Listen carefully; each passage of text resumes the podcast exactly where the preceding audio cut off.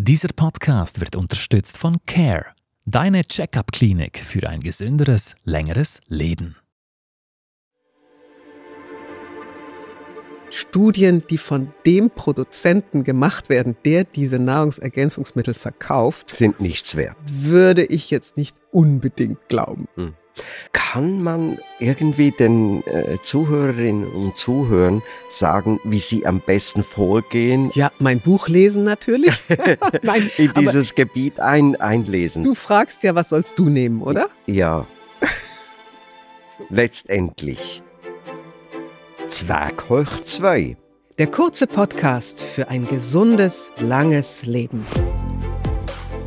Grüß euch miteinander, meine Lieben, herzlich willkommen bei hoch 2. Das ist der Podcast, wo man alles über ein langes, gesundes Leben erfährt. Wir reden über die neuesten Erkenntnisse rund ums Älterwerden und geben euch auch wertvolle Tipps, wie ihr möglichst lang könnt gesund bleiben und das völlig unabhängig von eurem Alter. Wir bei Zweghoch 2, das sind Nina Ruge, eine der bekanntesten und zweifellos charmantesten Fernsehmoderatorinnen. Sie ist aber hauptsächlich Biologin und hat sich als Bestsellerautorin ihre Zieleten von Büchern intensiv mit Fragen von der Langlebigkeit auseinandergesetzt. Und da ist der unglaublich neugierige und für neue Themen offene Kurt Eschbacher. Ja, Nina, ähm, wirklich neugierig bin ich.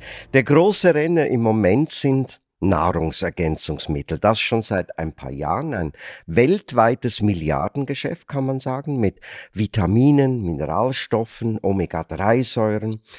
Beispielsweise einzig in der Schweiz werden jährlich für 125 Millionen solche Stoffe geschluckt. Ein Drittel der Schweizer nimmt sie, hauptsächlich Frauen. Wie ist das bei dir? ja, also ähm, du nimmst ja keine, ne? Nein, mhm. nein, noch ja. nicht. Aber vielleicht werde ich bekehrt dann ja, durch dich. Also wenn du hörst, was ich alles nehme, da fällst du um. Nein, ich nehme tatsächlich eine ganze Menge, habe mir aber sehr genau überlegt, ähm, was ich nehme. Und ich nehme das auch nicht immer, sondern äh, zum Beispiel jahreszeitlich abhängig, aber auch von meiner Konstitution abhängig. Man sagt doch, gesunde Ernährung reicht für einen Menschen. Weshalb braucht es dann noch solche Ergänzungsmittel? Also da sind wir mittendrin. Ja, es ist fast ein Glaubenskrieg. Äh, mhm. in der Diskussion brauchen wir grundsätzlich Nahrungsergänzungsmittel. Und da gibt es eine Strömung sehr kritischer häufig auch Journalisten, die sagen, also das ist alles nur Geschäftemacherei der Pharmaindustrie und auch der, der Hersteller dieser Nahrungsergänzungsmittel. Das braucht man alles überhaupt nicht.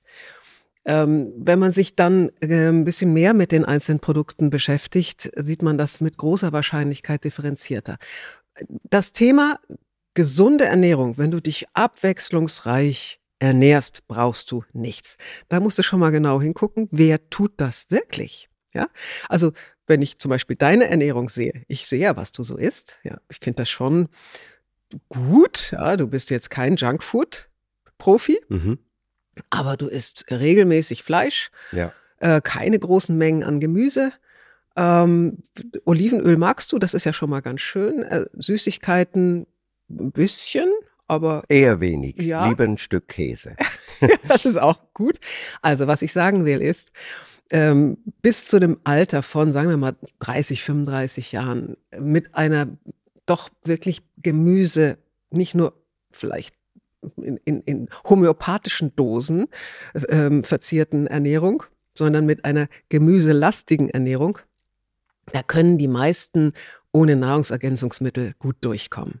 Es sei denn, es sind Junkfood-Fans, es sind Raucher oder es sind Vegetarier oder Veganer, da müsste man ein bisschen gucken. Aber ähm, danach sieht das schon ein bisschen anders aus. Und darüber reden wahrscheinlich. Also je später. älter man wird, umso notwendiger wären solche Ergänzungsmittel.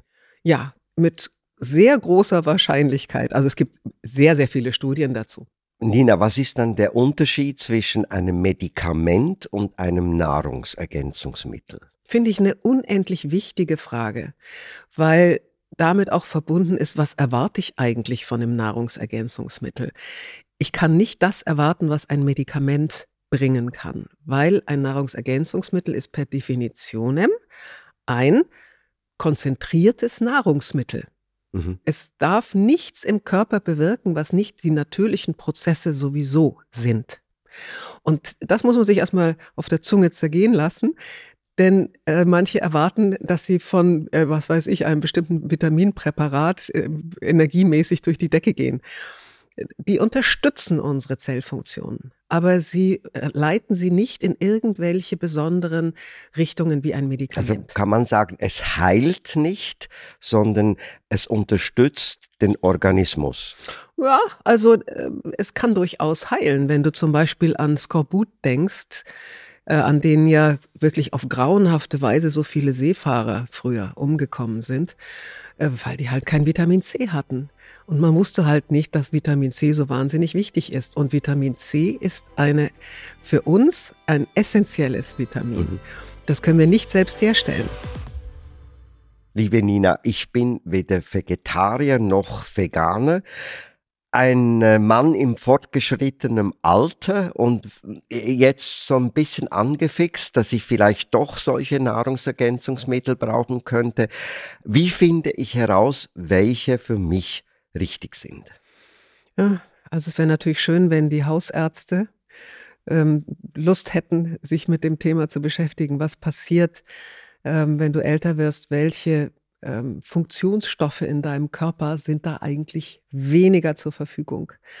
Und das beginnt jetzt erst, dass das auch in die ärztliche Ausbildung kommt. Das heißt, man bekommt beim Hausarzt häufig eben die Auskunft Vitamin D. Das mhm. ist ja auch in den Richtlinien so drin. Absolut wichtig. Je älter wir werden, desto mehr Vitamin D wird es wahrscheinlich sein. Und dann kommen aber noch viele andere gerade was die B-Vitamine angeht, aber auch Q10 und viele andere Dinge dazu.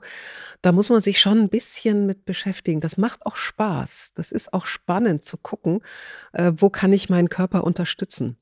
Und ich habe allein in meinem Buch Verjüngung ist möglich, äh, ich glaube 120, 200 Seiten nur zu den Nahrungsergänzungsmitteln geschrieben, bin da tief eingestiegen und war selber äh, sehr fasziniert davon, äh, welche Unterstützung wir unserem Körper geben können, wenn wir es nicht überdosieren, nicht unterdosieren, sondern vernünftig machen. Mhm. Und da ist bei älteren Menschen ein, ein Punkt noch wichtig. Ähm, wenn die bestimmte Medikamente nehmen, also beispielsweise Diabetesmittel oder Cholesterinsenker oder sie haben ein Magensäureproblem oder eine Magenschleimhautentzündung, da muss man immer gleich im Hinterkopf haben, da muss man auch sollte man wirklich bestimmte Nahrungsergänzungsmittel nehmen? Können wir später nochmal drüber also reden. Also das heißt, der Hausarzt muss mich beraten, findet hoffentlich raus über einen Bluttest oder irgendeinen anderen Test, ähm, was mir fehlt und ich gehe nicht einfach aufs Internet oder in einen Laden und kaufe mir was ein. Nein, du kannst dich auch in der Apotheke beraten mhm. lassen. Ich habe einen sehr kompetenten Experten für unsere Folge äh, gewinnen können. Er ist äh, Professor für Molekularbiologie an der ETH in Zürich und er ist auch der Präsident der Swiss Society of Aging Research, heißt Professor Colin Ewald. Und er gibt uns einen sehr schlichten, aber wichtigen Hinweis, wie man sich da orientieren sollte. Ich glaube, man muss sich sehr gut informieren über die Herkunft der einzelnen ähm, Hersteller und, und, und Produzenten ähm, und schauen, dass halt der auch transparent ist und es gibt halt auch ein qualitatives Siegel, gibt es in gewisser Zeichen auch. Also verschiedene Lieferanten liefern das mit, das getestet worden ist. Vielleicht wurde es sogar von einem unabhängigen Labor getestet, was auch manchmal dabei ist. Also das ist halt wichtig, dass man sich da sehr gut informiert ähm, und äh, seriöse Quellen benutzt, um das äh, Supplement zu sich zu nehmen. Also besser nicht einfach im Internet bestellen, möglichst günstig, sondern wirklich sich informieren als Konsument. Gibt es denn Nahrungsergänzungsmittel, die schlecht sind, gefährlich sind?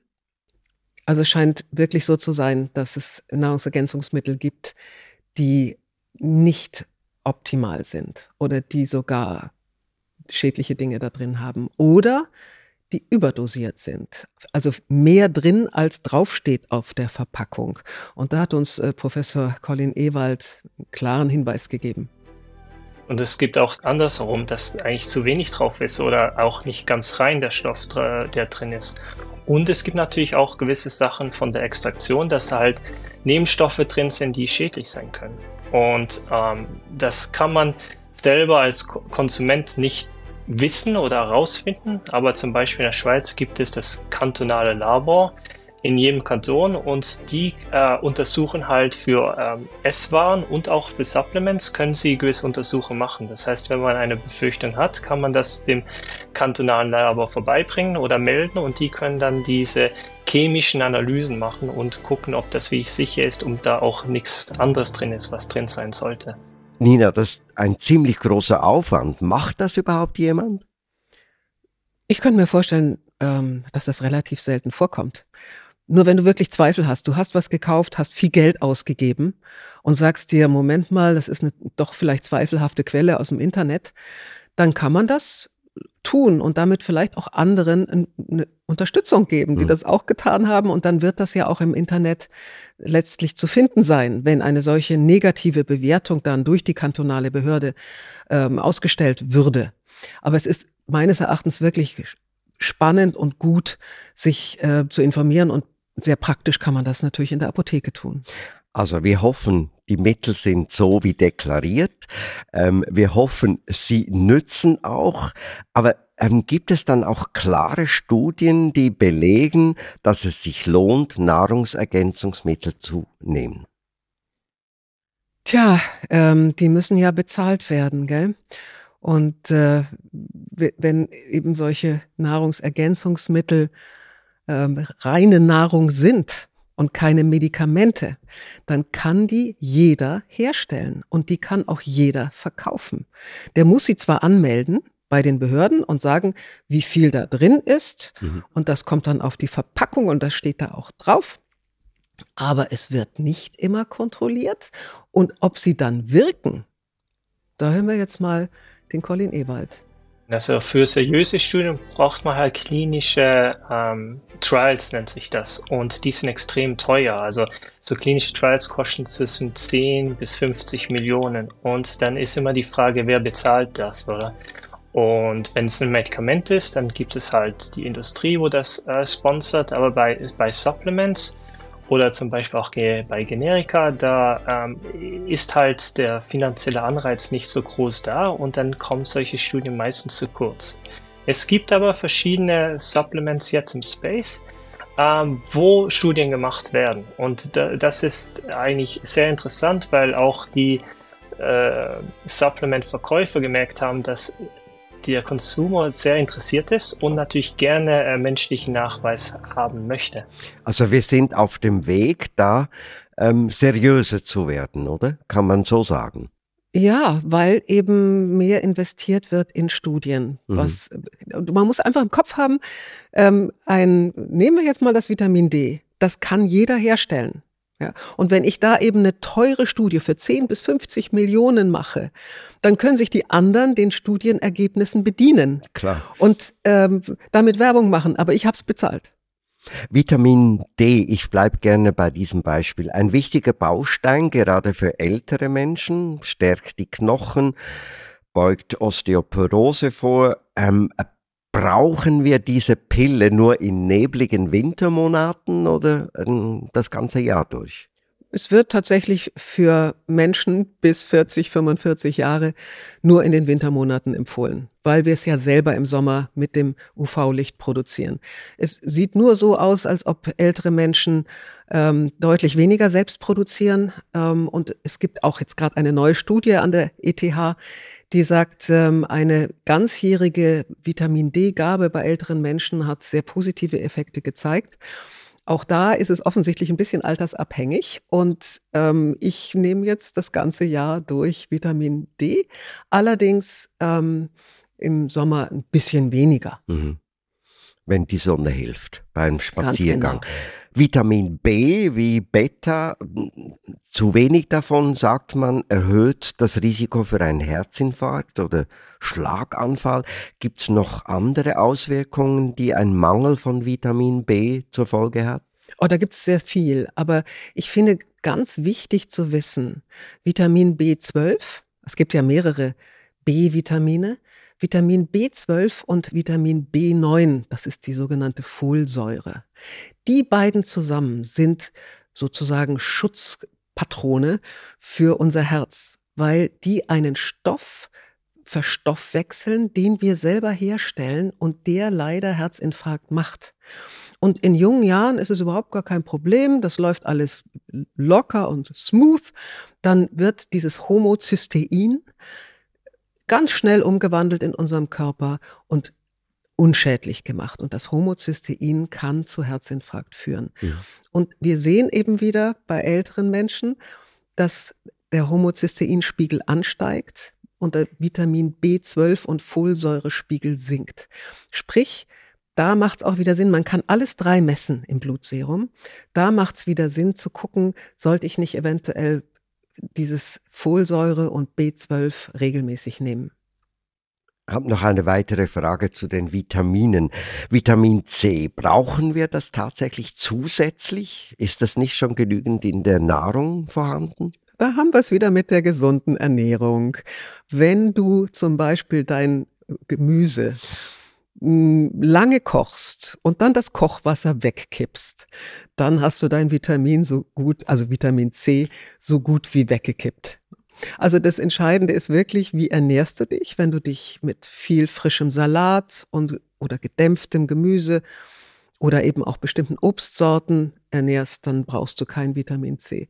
Aber, wie ich vorhin schon sagte, Vitamin C ist eben bei uns in der Evolution komischerweise nicht komischerweise, sondern sinnvollerweise ähm, durch eine Genmutation einfach aus unserem Programm rausgefallen. Wir produzieren also die Eigenproduktion kein, meinst du? Genau, ja. wir produzieren kein Vitamin C mehr. Und viele andere Tiere, die meisten anderen Tiere tun das. Die brauchen sowieso keins. Aber es lag wahrscheinlich daran, dass wir, unsere Spezies, ja aus warmen Gefilden kam, Afrika. Und da gab es so viel Obst und Gemüse, da brauchte man kein Vitamin C. Und wenn da das, die Genmutation war, hat das auch nicht gestört. Jetzt aber leben wir in vielen Regionen, wo wir tatsächlich Vitamin C aufnehmen sollten. Da sollte man allerdings wissen, ähm, das ist zum einen Radikalfänger, das ist nicht so verkehrt. Äh, und man sollte wissen, es wird pro Einheit, die man nimmt, nur in begrenzter Weise in unserem Körper resorbiert, also aufgenommen. Also wenn wir zum Beispiel eine Tablette, das gibt's oft, mit 1000 Milligramm nehmen dann werden mal 800 Milligramm davon locker wieder mit dem Pipi rausgespült, weil wir nur 200 Milligramm auf einmal aufnehmen können. Deshalb sind solche Retardkapseln gut, die halt über den Tag immer mal so diese in etwa Menge von 200 Milligramm hm. abgeben, wenn sie denn 1000 insgesamt sind. Dein kurzer Kochwasserhinweis interessiert mich noch. Du sagst, Gemüse lange kochen und das Wasser wegschmeißen heißt Vitamin C sozusagen dem Abfluss äh, preisgeben. Stimmt ja, das? Ja, nicht nur Vitamin C, sondern die sekundären Pflanzenstoffe. Wir werden ja noch mal eine Folge unseres Podcasts machen über die wirklich Wunderkraft der Gemüse. Da werden wir es auch noch mal äh, vertiefen.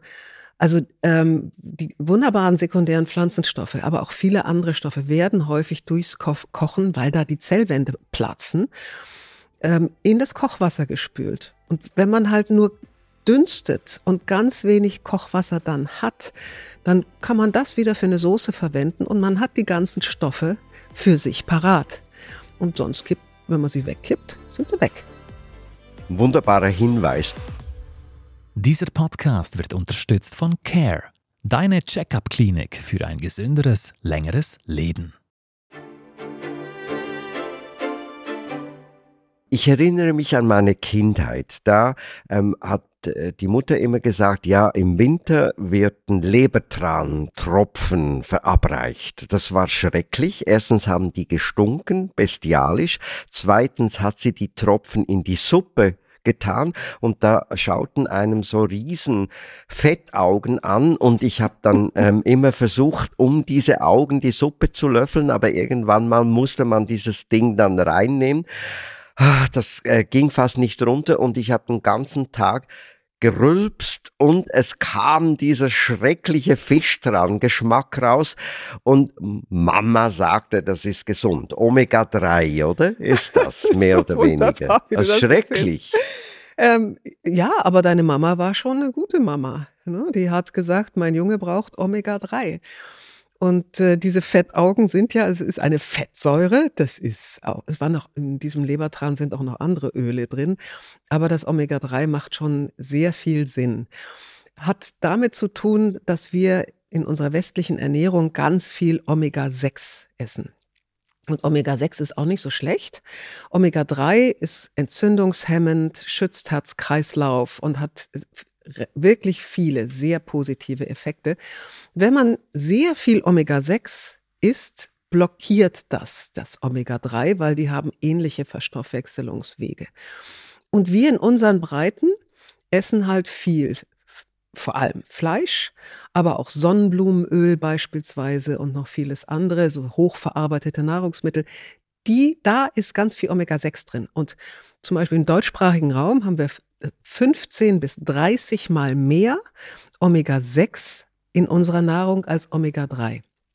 Empfehlenswert wäre dreimal so viel Omega-6 wie Omega-3. Also wenn man viel von diesen Dingen wie Fleisch etc. isst, dann macht das sowieso Sinn, das Omega-3 zu ersetzen. Und dann kommt es eben darauf an, welches Omega-3, denn da sagen ja viele, ja, Leinöl enthält das ist das pflanzliche Öl, das am meisten Omega-3 enthält, aber da gibt es drei Varianten. Und die Variante, die wir am besten aufnehmen und die am stärksten im Körper wirkt, das sind zwei, die heißen EPA und DHA. Die kommen tatsächlich nur in Fischölen vor. Und da muss man sich dann halt anschauen, was, was tue ich da? Nehme ich jetzt also Tabletten oder esse ich viel Lachs? Eben, eine, eine Lachsscheibe ist mir dann um einiges sympathischer als die Fettaugen in der Suppe. okay. Gut, ich höre auf mit meinem Vortrag. Ich könnte noch viel dazu sagen. Äh, gerne noch ähm, die Frage jetzt beantwortet, welche Mineralien helfen denn zusätzlich und für was? Ja, also das ist ja auch, die Mineralien sind auch eine Wissenschaft für sich. Ähm, was man vielleicht wirklich äh, im Hinterkopf haben sollte, etliche Mineralien sind wichtig für die Funktion unserer Enzyme. Also all das, was in unserem Stoffwechsel passiert, wird durch Enzyme angeschoben. Auch das Immunsystem braucht diese Mineralstoffe. Und da ist das Selen ganz, ganz vorne. Und normalerweise nehmen Pflanzen über den Boden Selen auf und wenn wir Pflanzen essen, haben wir halt Selen. In Europa haben wir aber sehr selenarme Böden. Das heißt, man kann übrigens Selen auch im Blutserum messen, macht vielleicht auch mal Sinn, muss man aber immer selber bezahlen, solche Tests. Wir haben in unserer Bevölkerung einen weit verbreiteten Selenmangel, auch Jodmangel. Äh, Zink kommt auch häufig nicht so viel vor. Ja? Und von daher ist Selen ähm, durchaus empfehlenswert zu substituieren. Gerade bei Männern, in Finnland beispielsweise, weiß man auch, dass die Böden selenarm sind. Dort gibt es ein Gesetz, dass die Böden gedüngt werden müssen mit Selen, damit die Pflanzen selenhaltig werden. Und man hat in großen Übersichtsstudien herausgefunden, dass die Krebsraten zurückgegangen sind. Krebsraten von was? Vor allem Prostatakrebs bei Männern. Und da scheint es einen Zusammenhang zu geben, äh, Selen in der Nahrung und Prostatakrebsentstehung oder eben Nichtentstehung. Mit Selen weniger, ohne Selen mehr. Hm. Langsam äh, werde ich auch zum Überzeugungstäter. Aber Nina, kann man dann auch zu viel von diesen Dingen nehmen?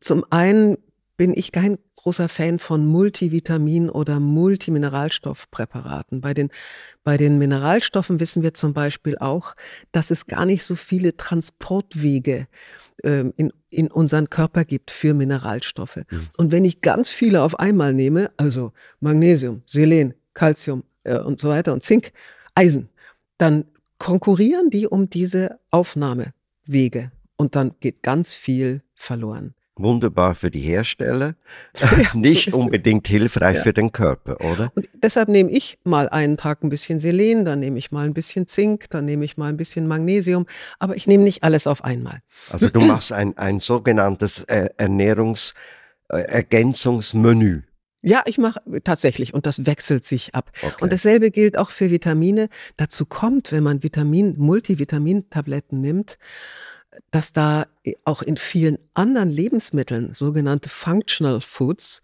dann ist was mit Vitamin C angereichert, mit Vitamin D angereichert und E.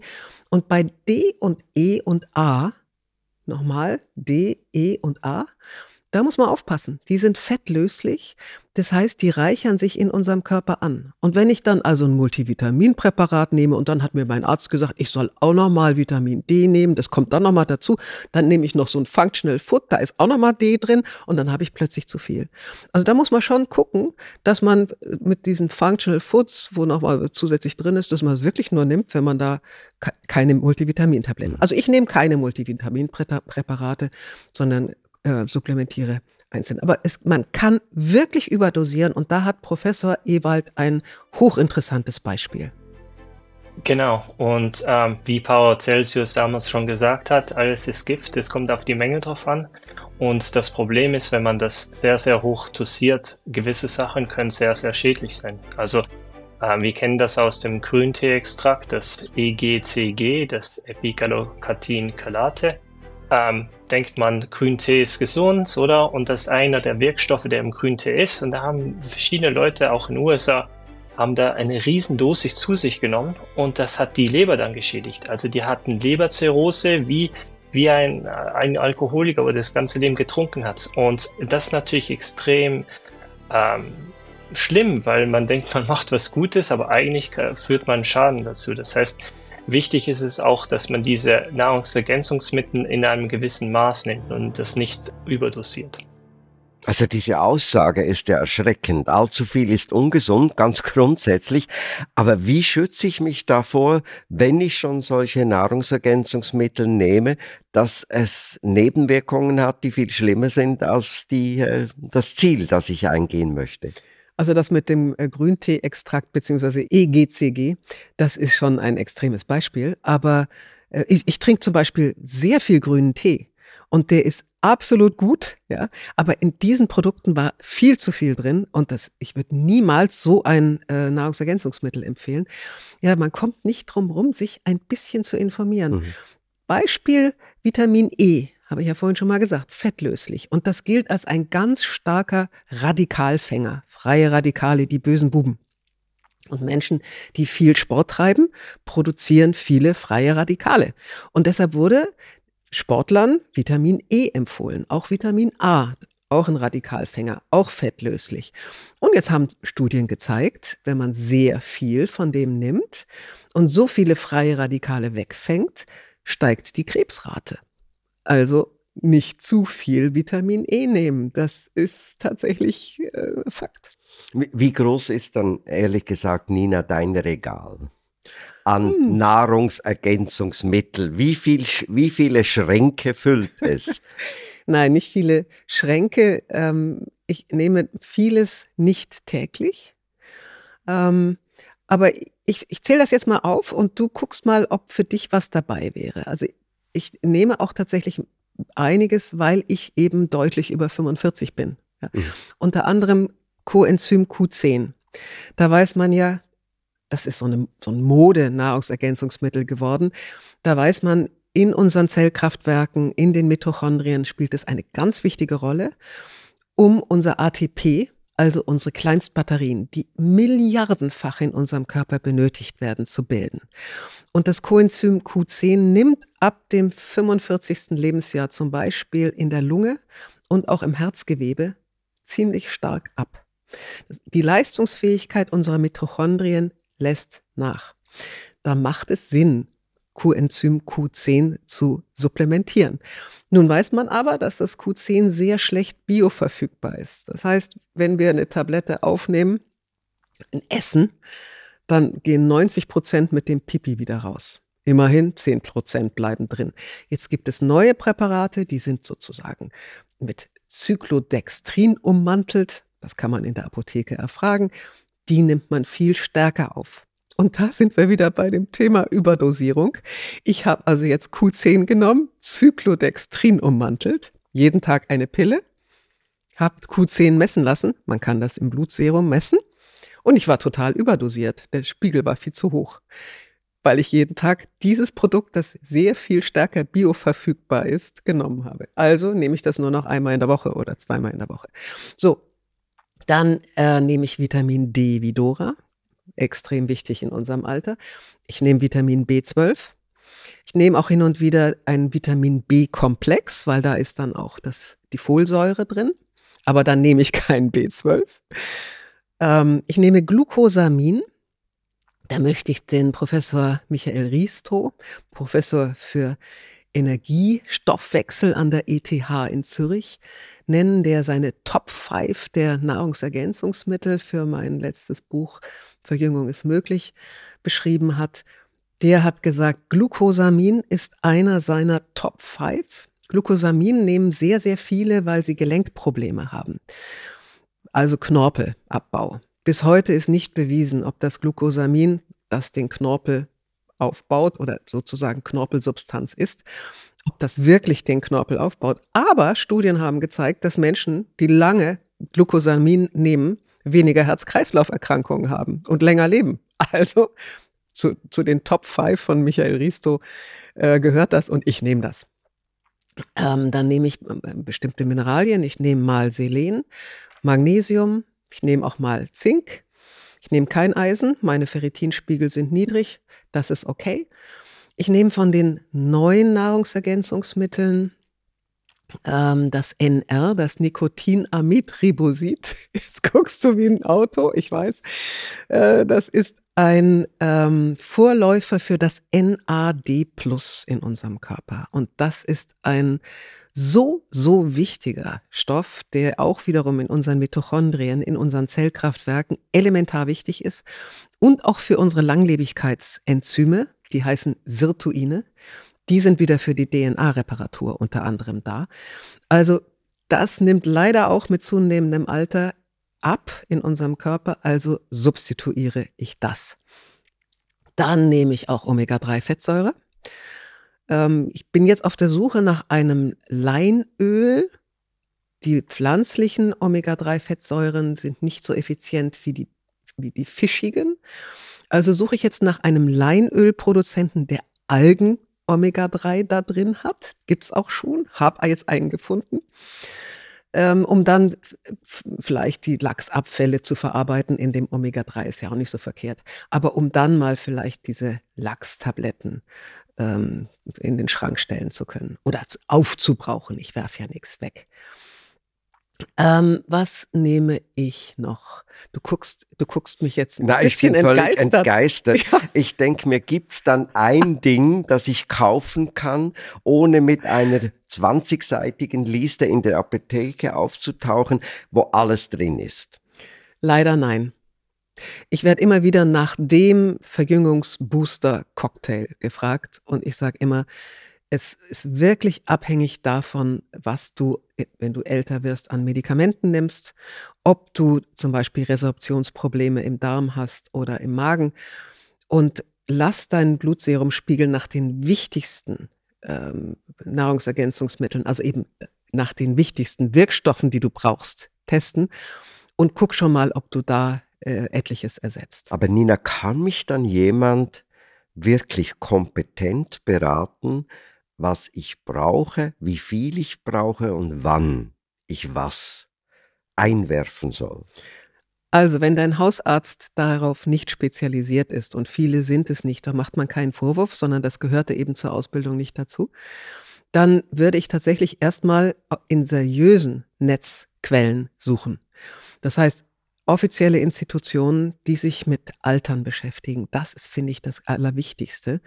Also von der ETH in Zürich, beziehungsweise der Uni in Zürich, da wird jetzt gerade ein Hub gegründet, ein Longevity Hub, ein gesundes Langlebigkeitshub.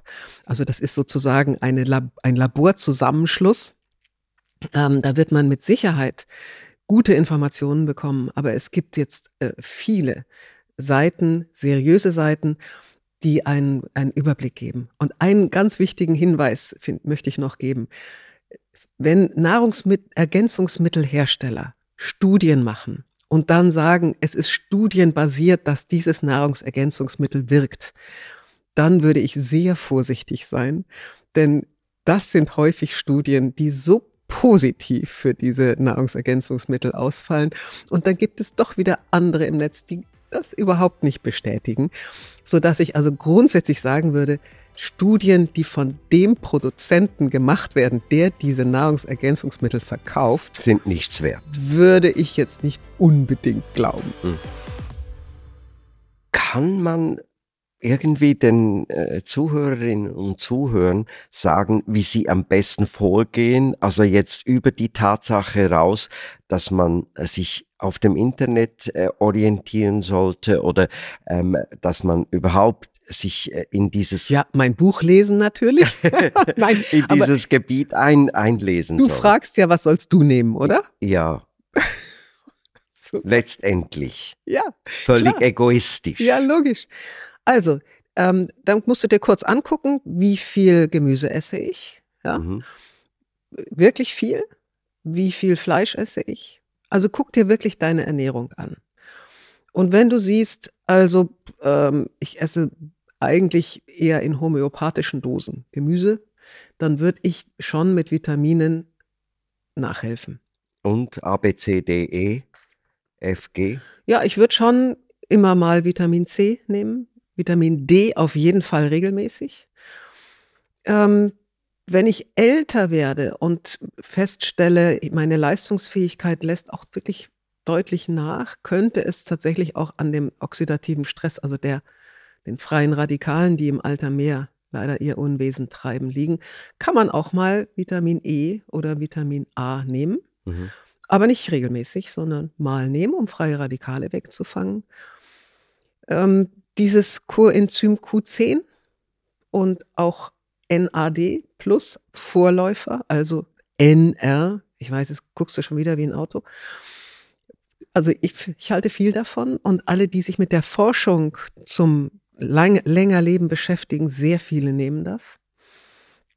Magnesium, ähm, auch gerade für die Muskelaktivität. Ich nehme es nicht jeden Abend, nimmt man besser abends ähm, gut. Die Omega-3-Fettsäure, mhm. ja, doch.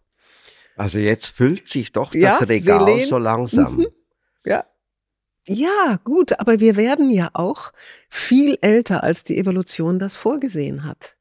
Und was da so im Laufe der Jahre sich alles so ähm, nicht mehr in genügender Menge in unserem Körper tummelt, das zu ersetzen, sinnvoll, kann Leben verlängern.